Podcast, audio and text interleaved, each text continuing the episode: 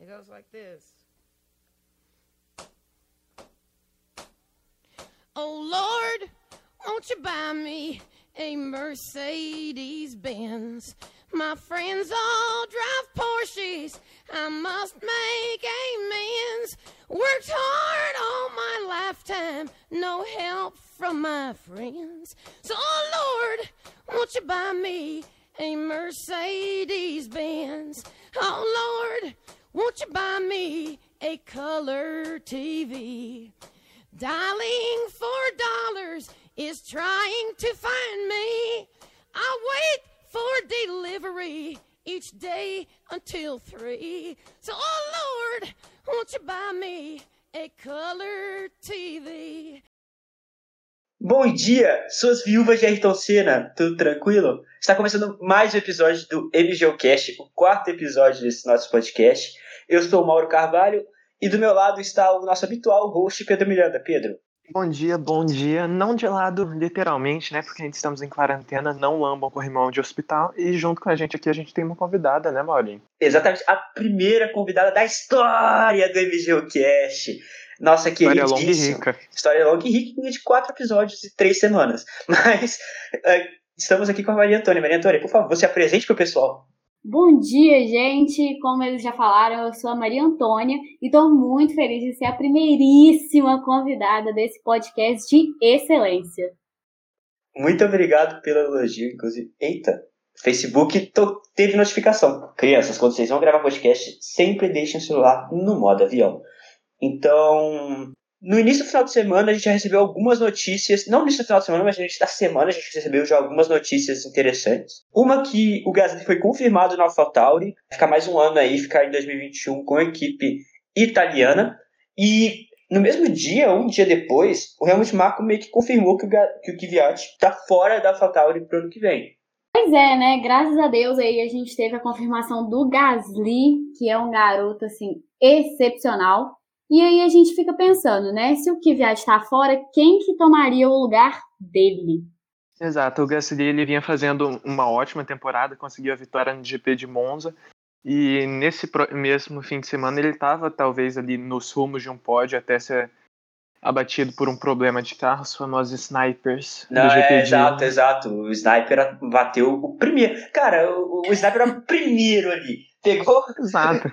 Não, não deu, nem, deu nem esperança, 10 voltas ali, balinha não, o Gasly, no, cara, motor ele, ele tava brincando com perigo, velho. Ele tava com o capacete do, do próprio alvo do sniper. Exato. Aí a galera confunde, pois é, o não tem sniper, jeito. eu acho que ele confundiu, né? Ele não prestou muita atenção na primeira atuação dele, achou que era o Senna de novo e... Não, não, o sniper é velho, velho. O sniper, velho, o sniper já tá lá há 30 anos na pista. O sniper tá com Alzheimer já. Aí veio um cara é. amarelo cena. Aí ele vai lá, errou, errou. Não acertou no Gasly, acertou no motor do Gasly que explodiu e me fez perder a aposta. Então, assim, obrigado, Gasly. Exato, apesar dos pesares, o Gasly ele vem fazendo uma excelente temporada e o Kvyat ele simplesmente não vem correspondendo, né? A gente viu ele chegando em último lá no GP de Portimão. Esse fim de semana foi uma exceção para ele, porque ele fez realmente uma ótima corrida e se destacou mas no geral ele não vem sendo o suficiente para o que a gente espera de uma equipe B da Red Bull. Pois é, e esse final de semana parece, igual você falou, parece que baixou alguma coisa no Kiwi, acho que a gente teve ele em P4,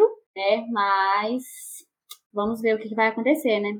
Cara, o, o Kvyat, ele é um bom piloto, tipo, ele ganhou muitas coisas na categoria de base, e ele foi bem no primeiro ano de Toro Rosso dele, que é bizarro a gente pensar que, tipo, um piloto já tá, tipo, sei lá, mais de 5 anos na Toro Rosso, barra AlphaTauri, e ele tá, tipo, ele é um bom piloto. O problema é que ele subiu pra Red Bull, aí tinha um tal de Max Verstappen atrás, ele, ele fez uma besteira ou outra, o Max subiu, ele ficou muito abalado por causa disso, fez duas temporadas horríveis, mas ele voltou bem pra Fórmula 1 desde o ano passado, e ele tá fazendo uma boa temporada, mas assim, a premissa da AlphaTauri é você formar novos pilotos, novos talentos.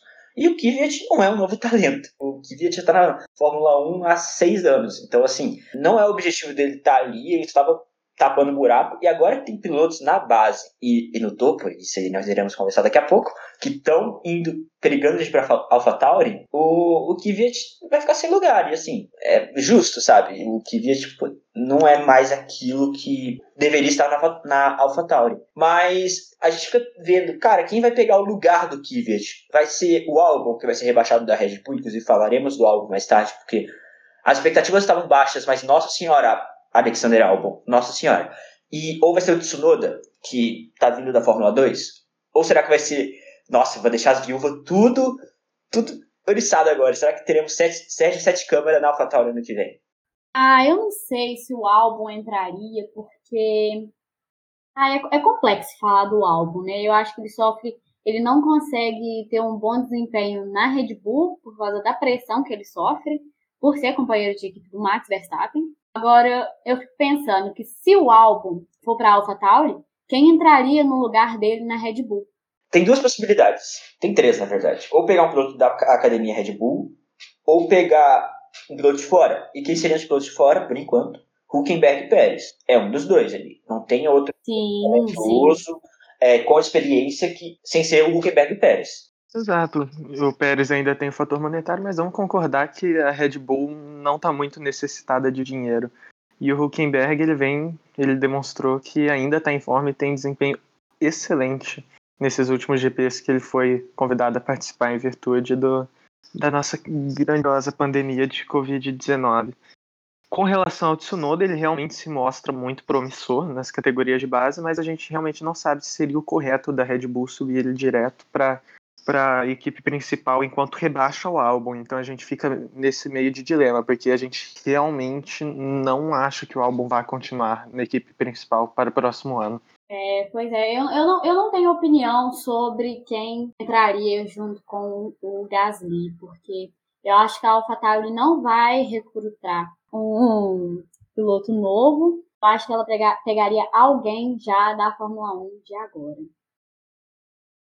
É, eu acho que na Red Bull, na minha opinião, por, por, um ponto de vista mercadológico, além de ter todo o patrocínio do Carlos Slim, ele é o único mexicano na Fórmula 1 e o mercado mexicano é um mercado muito forte. Acho que o Sérgio Pérez ele ingressará na, na, na Red Bull no ano que vem. Inclusive, gostaria de ver uma Red Bull de pimenta no, no, no ano que vem. Tipo, uma Red Bull, uma latinha vermelha, cara, que coisa linda ia ser. Tá, pior que tem uma latinha vermelha agora, tem latinha vermelha de melancia, mas, pô, latinha de pimenta, ia ser maneiro. Ou eles iam fazer uma latinha com tequila direto, ia ser maneiraço. Mas então eu... você toma muito? Você consome muitos produtos Red Bull? Cara, pior que eu consumo, eu só consumi duas vezes na vida, mas as duas eu, eu, eu guardei. Porque eu acho a latinha muito bonita. Mas o. Mas, tipo assim, infelizmente acho que não vai ser a vez do Nico, do Huckenberg. Apesar dele ter feito ótimas corridas quando ele, entre aspas, voltou, ele substituiu alguém nesse, nesse ano, acho que não, ele não volta agora. Mas, passando para outros assuntos do mercado de pilotos, dois assentos agora foram confirmados também. Que Kimi Raikkonen e, surpreendentemente, Antônio Giovinazzi foram confirmados na Alfa, na Alfa Romeo para o ano que vem. Quase que eu falei Alfa, Alfa Tauri. Puta que pariu Fórmula 1, por que tem tanta Alfa? Sim, sim. O Kimi tá aí, né?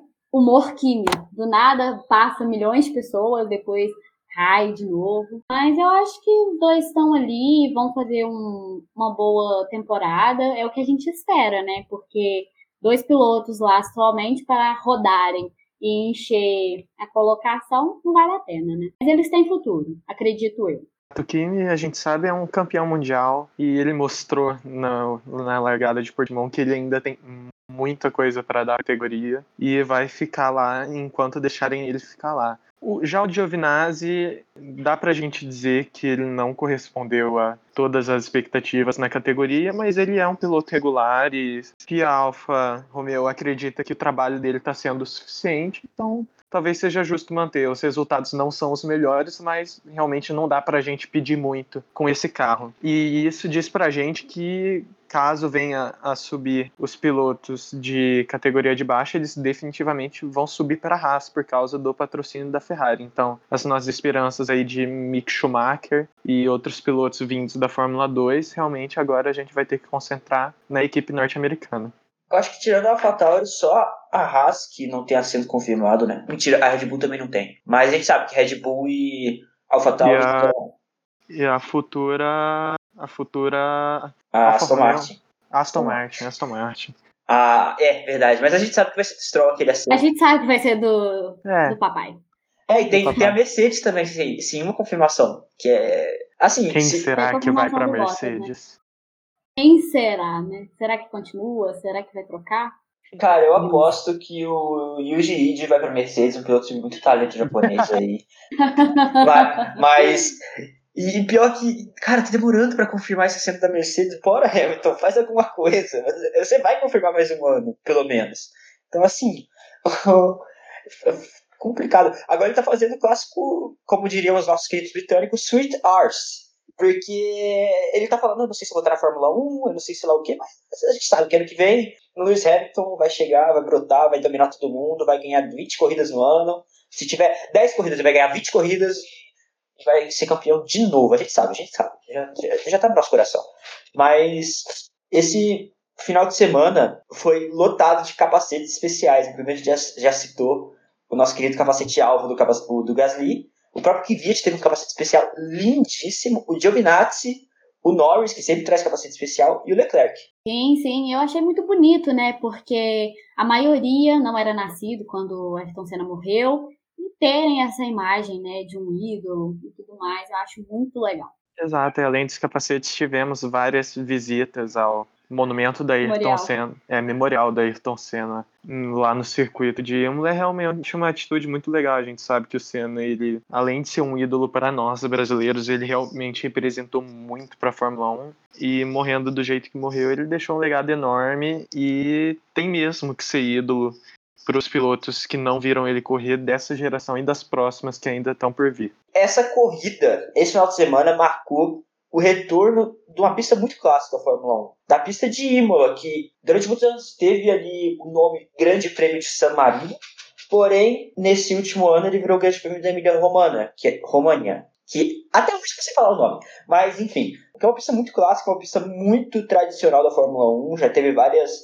interações, vários traçados, e agora ela veio com um traçado com uma diferença que não tinha variante passa, que, é, que era a última chicane que, que dava na reta dos boxes, na reta principal. Hoje em dia, da Rivatsa até a Tamburello é uma reta bem grande que inclusive possibilitou bastante ultrapassagem. Sim, a gente, é, querendo ou não, né, a gente sente falta de, de Imola nesses 14 anos fora do calendário. Eu, particularmente, gostei muito da pista, do traçado e tudo mais, só que as primeiras 50 voltas foram assim. Lembraram muito o, o GP de Sochi, que eu achei que foi bem paradinho, mas em compensação, depois o trem desandou e foi aquela loucura.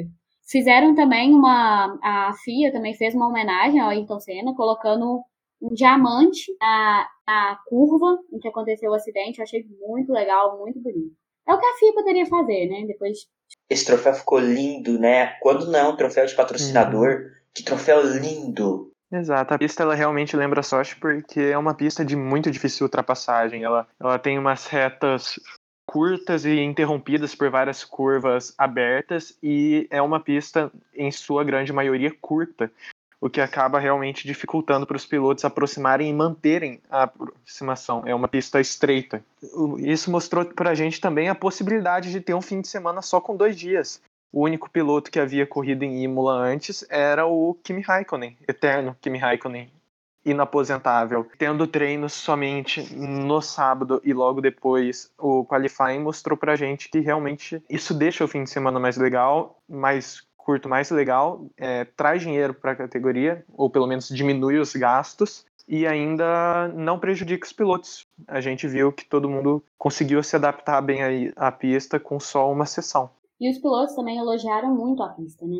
A maioria gostou. O Ricardo falou no final do único treino que ele tinha gostado muito da pista. E olha só o resultado que ele teve, né? É uma pista muito clássica, né? Uma pista que é old school de fato. É uma pista. Cara, Imola, ela foi criada como um circuito de, de estrada, sabe? Como foi Spa, como foram outros circuitos. Eram, eram estradas, eram rodovias públicas que eram fechadas para o Grande Prêmio. Tanto que dá para você perceber ali da, da Rivatsa até a Tosa que parece, realmente parece uma estrada, porque agora tem todas as chicanes, as, que eles chamam de variante, todas as variantes que ali a Tamburello, a Villeneuve, e agora não dá pra perceber tanto, mas aquilo ali é estrada, cara. É tipo, é, é lindo de se ver uma pista tão clássica, tão, tão especial. E, e a, ok, teve a questão do acidente do Senna, teve a questão do acidente do Ratzenberger em 94, mas mesmo assim, é uma pista muito clássica e seria legal ver ela mais vezes no calendário. Eu acho que não vai voltar como as outras pistas que vieram esse ano. Talvez a do volte, mas as outras pistas que vieram esse ano não devem voltar para o calendário em algum tempo. Mas, assim, achei sensacional. Mas indo para o Qualify, o nosso querido leão de treino Valtteri Bottas conseguiu a pole, mas eu acho que esse nem é tanto destaque. Acho que o destaque vai mais para o Gasly, que conseguiu um ótimo P4 e iludiu todo mundo, inclusive me iludiu. Iludiu todo mundo mesmo, né? A pole do Bottas é aquele negócio, né? Divisor de águas. Muita gente gosta, outras, outras pessoas odeiam. Agora, o Gasly, ele foi bem tanto na, no treino classificatório quanto no treino livre e único. Ele foi muito bem. Então, assim, a gente realmente ficou, passamos um sábado iludidos com o Pierre Gasly. E aí, o problema nem foi a gente ter se iludido com o Gasly, assim, a gente ter se iludido com o carro, né? Porque deu problema no carro, não no Gasly. Exato, o Gasly ele vinha fazendo uma boa corrida, ele tinha perdido uma posição, mas ele continuava muito bem e a gente realmente esperava que ele tivesse chance de pódio, principalmente por causa do capacete. E com relação à bota, a pole do Bottas é algo que a gente pelo menos a gente não confia muito na largada do Bottas, vamos falar a verdade. A gente já viu ele perder diversas posições em largadas ao longo dessa temporada mesmo, mas é algo que talvez traga um pouco de emoção para a corrida, porque pelo menos assim a gente obriga o Lewis Hamilton a ultrapassar alguém, porque se não fosse por isso a gente sabe que em três voltas ele já estaria 30 segundos na frente de todo mundo e talvez isso acabe deixando a corrida mais legal pra gente. 30 não, Miranda, 55, respeita, respeita. Perdão. Mas, mas voltando. Ainda falando do, do Qualify, o Russell foi pro Q2 de novo. Isso aí já nem, nem deveria ser destacado, porque assim, a gente já tá acostumado com o Russell indo pro Q2, que inclusive iludiu muito a gente. Exato, a surpresa é ele ter ficado na frente do Vettel de novo. Segunda vez consecutiva. Ah, eu nem acho mais surpresa, cara. O Vettel tá tão. desistiu tanto desse ano que eu acho que. Nem. nem... Vettel inteiro, não tem outra explicação. É, mas uma coisa que aconteceu que vai destaque são os mecânicos mais rápidos da história, que são os mecânicos da Red Bull, cara, que, de novo, dá. Ou eles fazem pitstops brilhantes, ou dá uma merda no carro, tipo, o Verstappen bate, ou, como nesse caso, quebrou o motor, e eles resolvem em dois minutos. É, é muito impressionante. Ou eles fazem os dois, né? Porque na corrida o pit stop mais rápido foi do álbum. Acho que com 1.98, assim, né? Inexplicável. Exato. É uma equipe que realmente se importa em treinar todas as coisas além do próprio piloto. Eles sabem que a corrida não se faz só com o piloto e se esforçam para garantir a melhor condição para que o cara possa fazer o trabalho dele lá dentro. É claro, nem sempre o resultado é esperado. A gente vê várias mecânicas nos carros de equipes Red Bull, mas dá pra gente ver que realmente os caras eles estão ali para ganhar, eles fazem de tudo para deixar os pilotos em condição que eles possam ganhar. Exato. Aí a gente passa para corrida em si, pro domingo, que, cara, foi uma corrida que, nas primeiras 50 voltas, como o Maria Antônia bem disse, ela foi bem monótona, tipo, teve pouca ação, justamente por causa de todos os problemas que o Miranda também já citou. Porém, ela começou legal até. Começou com o, o, o, o Hamilton largando mal e o Verstappen na segunda posição. Aí o, o Verstappen, o Hamilton, espremendo o Gasly e fazendo o Ricardo tomar o quarto lugar e o Gasly ficar em quinto. Então, então ficou essa luta de, de todo mundo muito perto do outro, mas sem conseguir ultrapassar. Pois é, né? E o Bottas largou bem, até, né? Ele pegou o taco, ele pegou o lado mais limpo da pista, mas mesmo ele pegando o lado mais limpo da pista, a gente já cansou de ver ele perdendo posições na largada. Que nessa ele largou bem com o Verstappen na cola. Exato, e ele, e ele continuou fazendo voltas boas, voltas consistentes, tanto que até, vamos dizer, até a hora do pit stop, o que a gente tinha era o Bottas, um segundo e meio, dois segundos, às vezes um pouco mais à frente do Verstappen e o Verstappen também mantendo-se a um segundo, dois segundos do Hamilton. E o que a gente realmente esperava era que depois dos pitstops, depois de todas as paradas, essa briga fosse ficar mais interessante. Mas aí a gente viu que o Bottas, ele infelizmente, ele passou por cima de um pedaço do endplate do Vettel e isso acabou prejudicando bastante ele pro resto da corrida e ele não conseguiu manter o ritmo. Cara, é que aquilo não era um pedaço, né? Ele passou em cima do Vettel. Aquilo era impressionante, era muito grande, cara. Tipo, eu, eu, eu não sei como ele correu a corrida inteira com aquilo ali. Porque, Exato. cara, é muito grande. É, é um pedaço, velho, deve ser o tamanho da minha mesa. Minha mesa não é pequena. E, e, ele manteve a liderança a um segundo, dois segundos na frente do Verstappen por sei lá quantas voltas, com esse negócio embaixo do cavo. Foi, a gente realmente critica muito o Bottas, principalmente pelo companheiro dele ser o Lewis Hamilton. É difícil você chegar no nível do Lewis Hamilton, mas essa corrida dele foi realmente impressionante. Pois é, pois é. A gente fala, a gente fala mesmo, mete a língua nele, mas a gente tem que reconhecer que essa corrida dele foi muito boa. Ele só teve alguns erros cruciais, né? Que fizeram com que o Verstappen passasse por ele. Mas também, né, com razão, porque, pô, o cara tava com um trem agarrado debaixo do carro, gente, com certeza. E isso foi notório, deu muito problema para ele. Ele teve bastante dificuldade para manter o ritmo. Mas, no geral, o Bottas fez sim uma boa corrida. E logo na décima volta nós tivemos a primeira atuação do nosso não querido sniper de Imola, que abateu o motor do Gasly. Não, e pra é tristeza, pra é tristeza e pro meu choro, porque assim, eu, que eles vão me dizer, eu abri meu coração, abri minha vida aqui pra vocês, ó, momento emocionante no MGOcast. Sábado eu fiquei tão iludido com o Gasly em quarto que eu cheguei pra uma amiga minha e falei, então, Fernanda, é a Fernanda, beijo pra Fernanda. Eu acho que ela não vai estar ouvindo. Mas, então, Fernanda, é o seguinte, se o Gasly chegar no pódio, você bota uma foto de perfil que eu escolhi durante uma semana. Se o Gasly não chegar no pódio, eu boto uma foto de perfil que você escolheu durante uma semana. Aí teve umas alterações na, na aposta, mas ficou mais ou menos assim. E aí, velho, começou o Gasly em quinto. Eu falei, cara, beleza. Ok, tá quinto, eu vou perder a aposta, mas eu acho que vai dar ainda. O Gasly vai conseguir passar o Ricardo, vai chegar em quarto ali, vai dar uma merda na frente, que deu depois, e ele vai chegar em terceiro. Só que não, 10 voltas na corrida chega o engenheiro do Gasly. Pierre, Pierre, box, we need to box now, the problem is terminal, the problem is terminal, we need to box now, we need to box now. Cara, quando eu, fa quando eu vi, eu, eu, eu botei a mão na cabeça e falei, não! E eu perdi a aposta, agora tá com uma foto de perfil uhum. ridícula durante uma semana. É, obrigado, Gasly.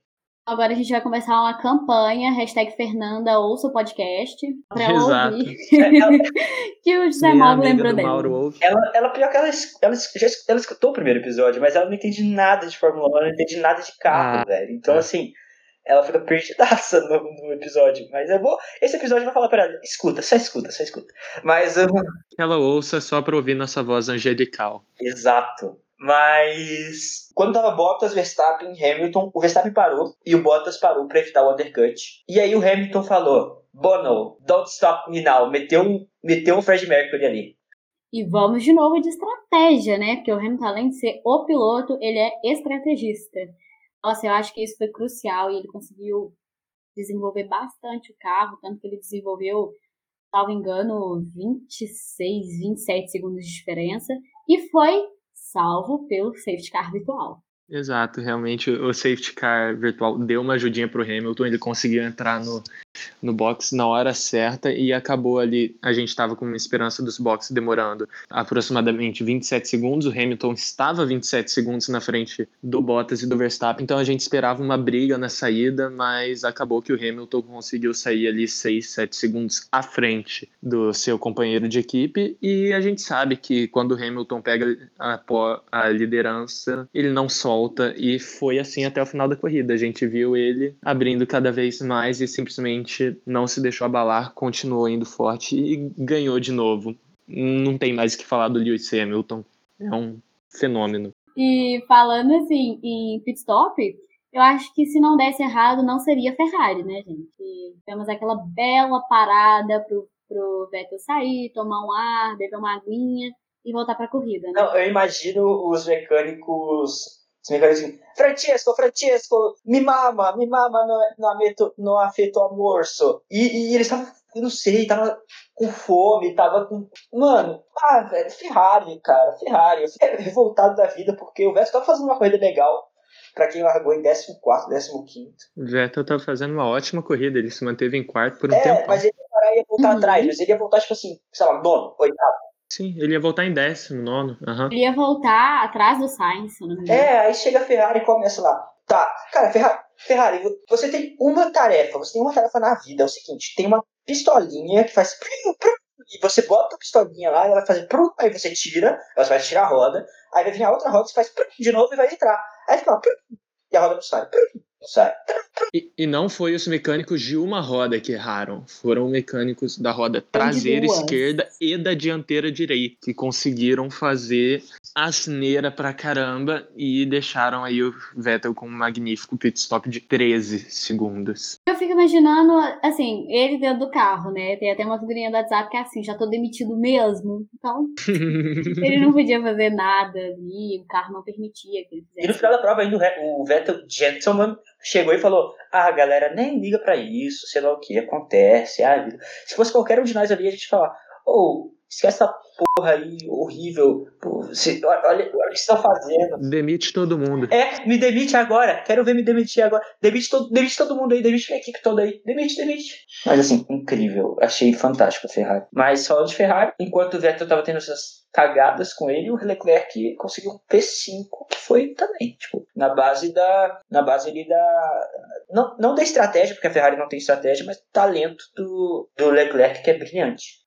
Sou suspeita, né, pra falar do Leclerc, mas eu acho que essa temporada, principalmente, ele tá fazendo, assim, milagre com a carroça da Ferrari. Porque dói muito para falar isso, ferrarista como sou, mas a gente tem que reconhecer, a gente tem que ser realista, que a Ferrari não tá sendo assim, a equipe que ela costumava ser, mas que o Ferrari, que o, a Ferrari, mas que o Leclerc tá tendo um bom desempenho, inimaginavelmente. Exato, o Leclerc ele tá sim- conseguindo carregar essa carroça infinitamente e falando de carros difíceis de ser pilotados, vamos falar da Red Bull, né? Que o Verstappen ele conseguiu manter a dele na segunda posição por um tempão.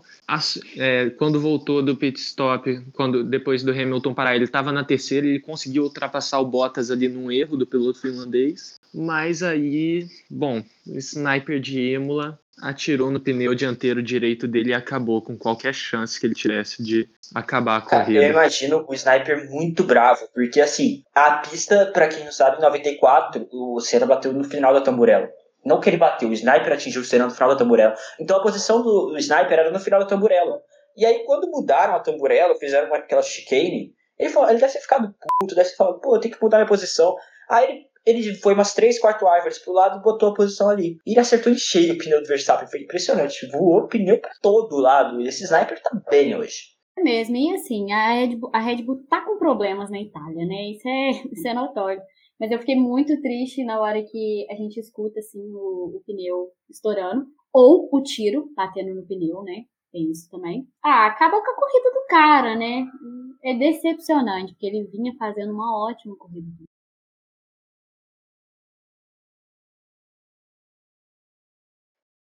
Eita, era eu. Sabe? Perdão. Realmente ele. corta, corta, corta, corta. vai ser, isso aqui vai ser Enfim. natural. Vou deixar tudo isso aqui. Esse silêncio, inclusive. Ah, beleza. Não, tá ótimo. Realmente as pessoas devem adorar ouvir isso. Bom, o Verstappen realmente, é, a gente teve esse problema do carro dele que acabou com a corrida dele.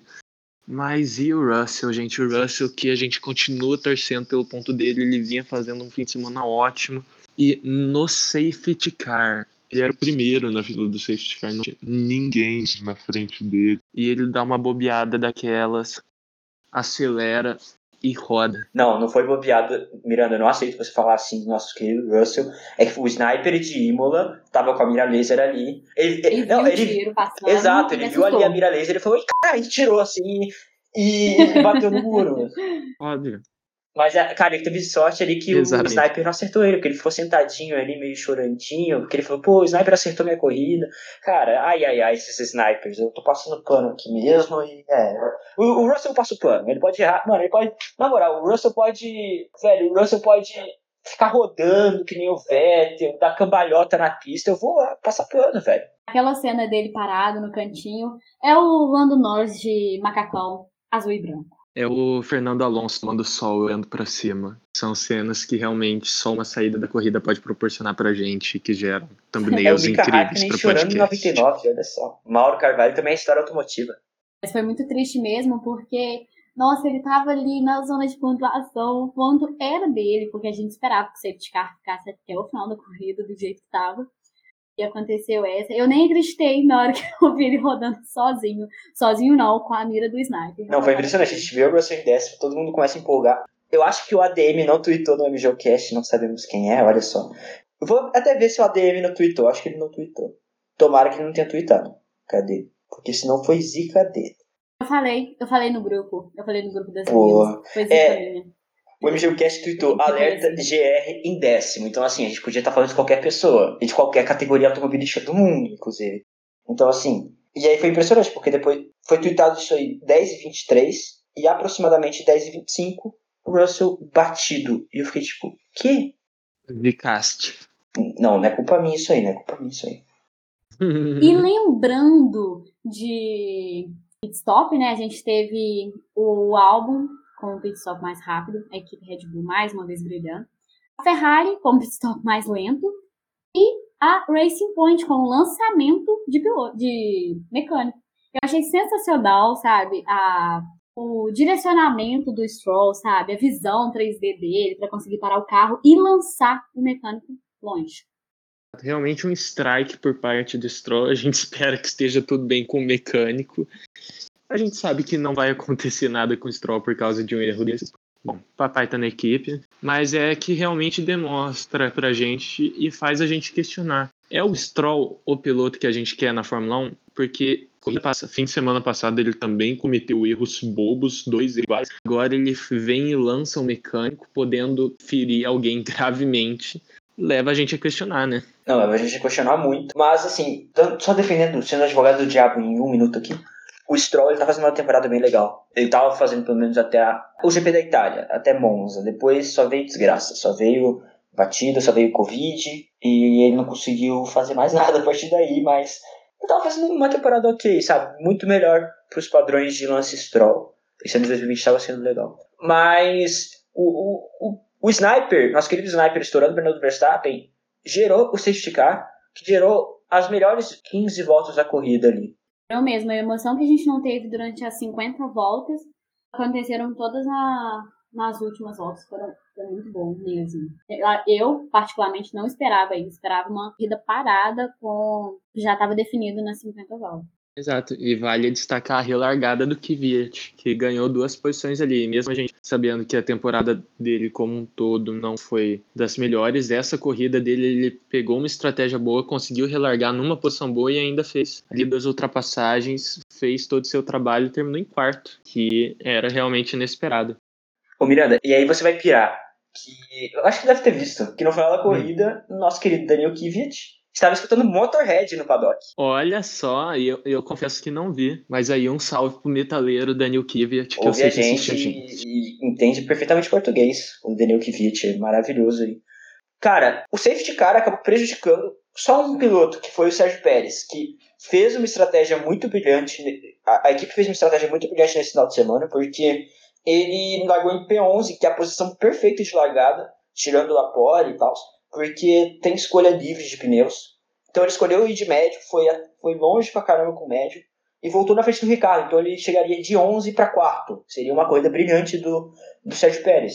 Mas aí teve o safety- car e ele parou. Simplesmente desse, ele, a equipe decidiu pará-lo. E a gente falou, cara, agora ele vai no pódio, agora ninguém segura ele. Só que é, é muito difícil passar em Imola. E se, você, se o seu nome não é Daniel Kvyat, você não passa ninguém. E realmente, ele só passou ali o álbum, que inclusive deu aquela rodada. Escola Vettel de rodagens, mas ele ficou ali em P6 e não conseguiu muito mais. Era pra ter, ele ter conseguido um pódio e ficou em P6 no final das contas.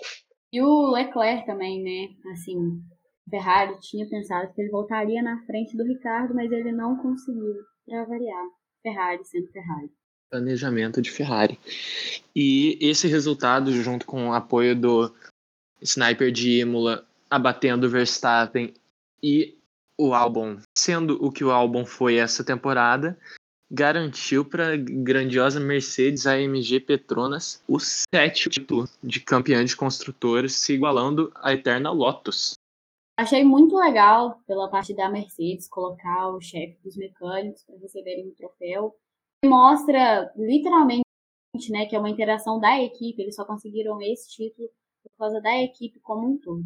É, não, é verdade, cara. Tipo, a gente fica meio bravo que a Mercedes está dominando lado do Fórmula 1 há no mínimo sete anos. Inclusive tá com o melhor carro desde 2013, só que em 2013 ela teve problema. Mas a gente, a gente tá vendo história, cara. A gente tá vendo uma equipe que, que todas as engrenagens ali funcionam muito bem.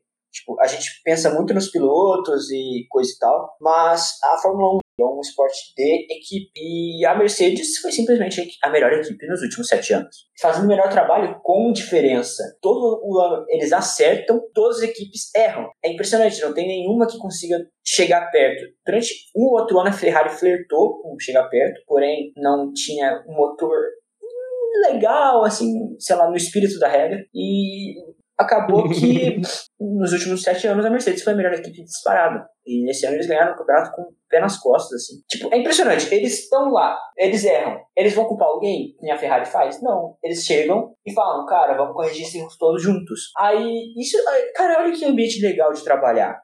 Aí você chega, o piloto chega, cara, eu tô com um problema para aquecer o pneu dianteiro. Eles falam, ah, tudo bem, vamos resolver. O que, que eles fazem? Eles, eles criam, tiram da cabeça um sistema de, de direção que aquece os pneus, que é o DAS. Você bota o pneu, o, o volante para frente, a roda vira você aquece os pneus. Você bota para trás, a roda volta para normal. Cara, isso é brilhante, cara. É uma equipe brilhante.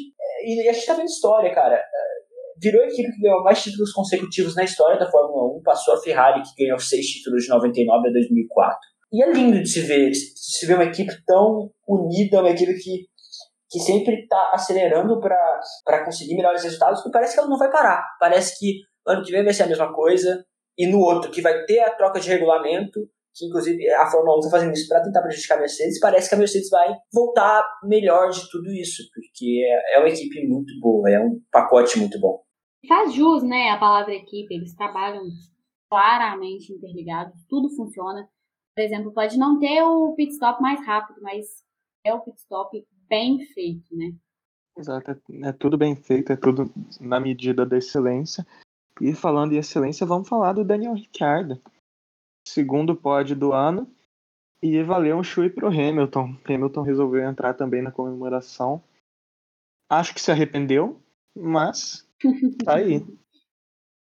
Aparentemente as fotos não estavam com um sabor muito agradável, né? E agora a pergunta tá no ar, né? Será que rola? O Silvio já falou que não rola. O Silvio já, já uhum. confirmou. Já, quando, o Ricardo mesmo falou que quando ele chegou, quando ele parou o carro, desceu do carro, foi falar com o Silvio, o Silvio falou assim, a primeira coisa que ele falou, nem deu parabéns, falou assim, então, não vai ter segunda tatuagem. Não rola, meu filho. E não vai rolar, infelizmente, porém, é, é, uhum. muito legal ver o, o Ricardo no pódio Ricardo é um piloto assim, que a gente sabe que é sensacional. E ver ele rendendo bem, cara, dá uma alegria pra gente, dá uma alegria pra, pra qualquer fã de Fórmula 1, assim. E qualquer pódio com o Ricardo fica mais animado. Esse pódio ele lembrou de fazer o Shui, que no outro ele esqueceu. E, e, e retardado foi o Hamilton, porque o Ricardo nem ofereceu. O Hamilton falou: tira o seu outro sapato. Ao invés do Hamilton falar, cara, eu vou tirar o meu sapato, não, ele tira o do outro. Aí ele tá pedindo o quê? Ele tá pedindo pra se ferrar. Exato. E comemorações à parte, pódios que a Globo ressentidamente fica na dúvida se vai transmitir ou não e acaba não transmitindo ou transmitindo de última hora, vamos para a classificação da corrida, Maurinho. Você quer fazer Então, tem uma proposta. Acho que nossa querida convidada Maria Antônia deveria fazer a classificação da corrida. Todos os convidados fazerem a classificação da corrida. E aí, Maria Antônia, qual foi a classificação da corrida do GP da Emília Romana? Então tá, né, gente? Em primeiro lugar, nós tivemos Hamilton com a 93 vitória aí, quebrando mais um recorde, escrevendo mais um recorde, né? Bottas em segundo, Ricardo em terceiro, Kvyat em quarto, Carlos Leclerc em quinto, Sérgio Pérez em sexto, Sainz em sétimo, Lando Norris em oitavo, Kimi Raikkonen em nono, Antônio Giovinazzi em décimo, Latifi em décimo primeiro, Vettel em 12º, Stroll em 13º, Grosjean em 14º, Albon em 15º. Nós tivemos também, infelizmente, aqueles que abandonaram a corrida. Sendo Russell em 16º, Verstappen em 17º, Magnussen em 18º, Ocon em 19º e Gasly em 20 E vendo esse resultado do álbum, esse 15º lugar, a gente pensa, cara, faltam quatro corridas para a temporada acabar tchau álbum da Red Bull. Quiçá da Fórmula 1 como um todo. Seria triste ele sair da Fórmula 1 como um todo, mas talvez, por exemplo, se descesse para AlphaTauri, seria até um passo legal na carreira dele, ele fazer que nem um Gasly, que voltou para AlphaTauri e voltou a ter bons desempenhos, porque é uma equipe que o modo de trabalhar é muito positivo. Então, quem sabe aí a gente não, não vê um álbum ano que vem, ano que vem mais motivado e tendo bons resultados que o Gasly teve esse ano. Tomara, para mim o álbum merece, porque ele sofre uma pressão muito grande dentro da Red Bull, tendo como companheiro de equipe o Max Verstappen. Ele merece mesmo esse descanso de pressão emocional. Sim, a gente sabe que a temporada dele não foi a melhor, ele teve vários erros próprios e algumas atitudes que, vamos dizer, não condizem muito com um piloto da Red Bull, principalmente o rádio do Day Race Me So Hard, mas é um piloto que tem material para dar ainda para categoria novo e a gente espera que ele possa dar a volta por cima.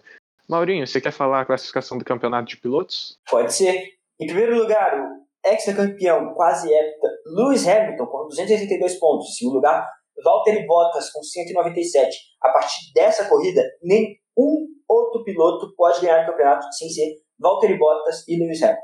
Inclusive, o título pode ser decidido na corrida que vem, no GP da Turquia. O Hamilton apenas tem que chegar em segundo lugar o Bottas ele tem que chegar em primeiro. Qualquer outro resultado, se, se o Hamilton chegasse de segundo para cima, qualquer outro resultado do Bottas não vai importar, o Hamilton vai ganhar o campeonato de pilotos. O Hamilton tem que chegar, o Bottas tem que chegar em primeiro lugar.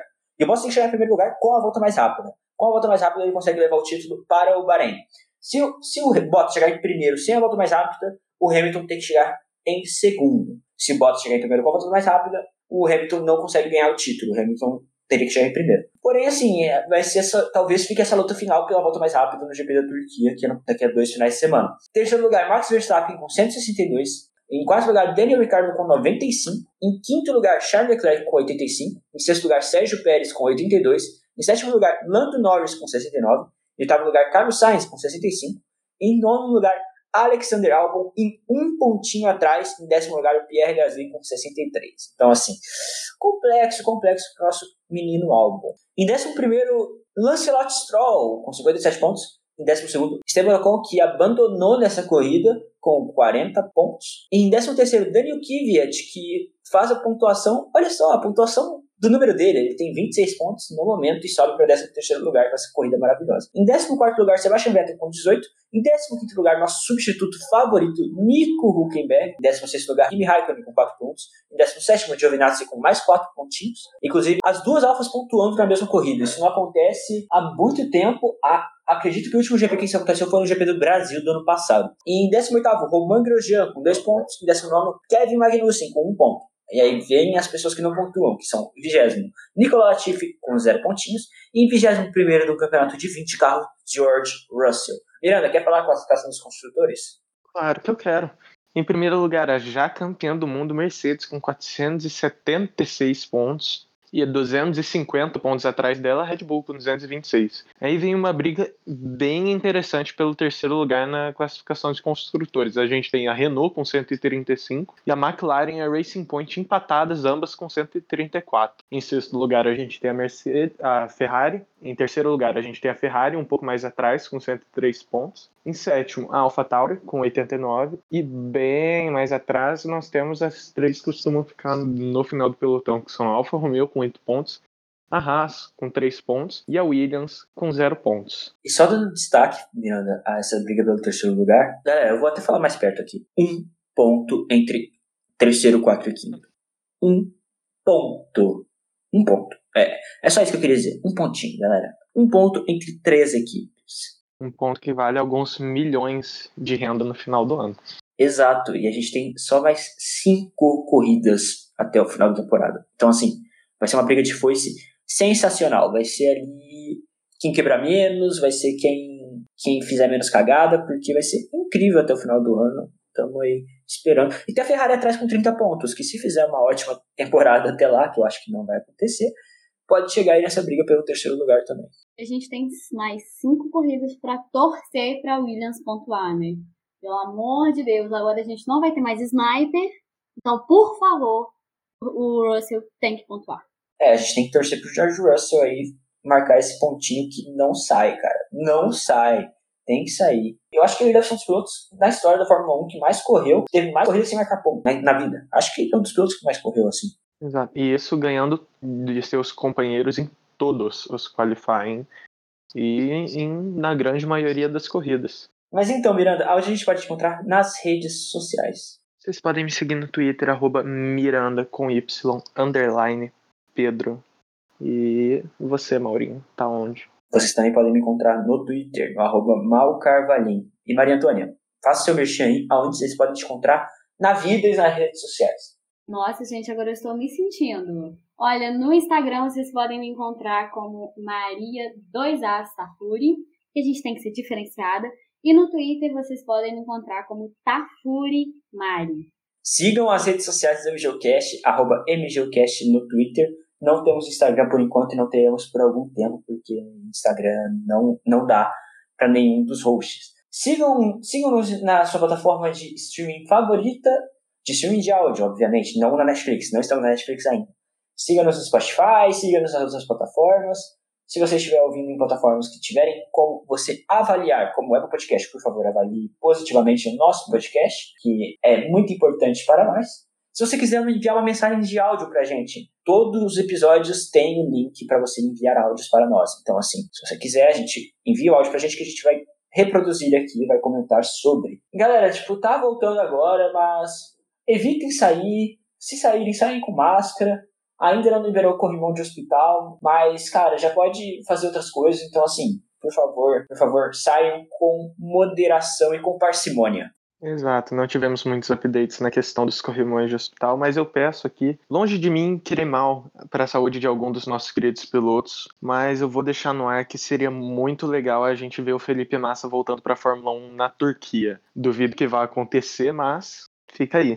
É, e uma outra mensagem, MGOcast cuidando da saúde do seu ouvinte. Por favor, galera, e especialmente um ouvinte específico que sabe que eu tô falando dela, comam bem, não fica comendo sushi todo dia. Sushi é bom, sushi é bom.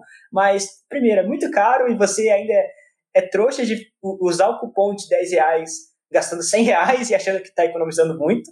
E segundo, e, e, sushi todo dia também faz mal, né? Vamos comer uma frutinha, vamos comer uma verdura, vamos comer alguma coisa ali mais especial. E é isso, galera. Muito obrigado. Valeu pela, pela audiência e pela sua paciência, como diria Caio Moura. E tchau. Obrigada, galera. you love me and buy the next round. Oh Lord, won't you buy me a night on the town? Everybody, oh Lord, won't you buy me a Mercedes Benz? My friends all drive Porsches. I must make amends. Worked hard all my lifetime, no help from my friends. So, oh Lord, won't you buy me a Mercedes Benz.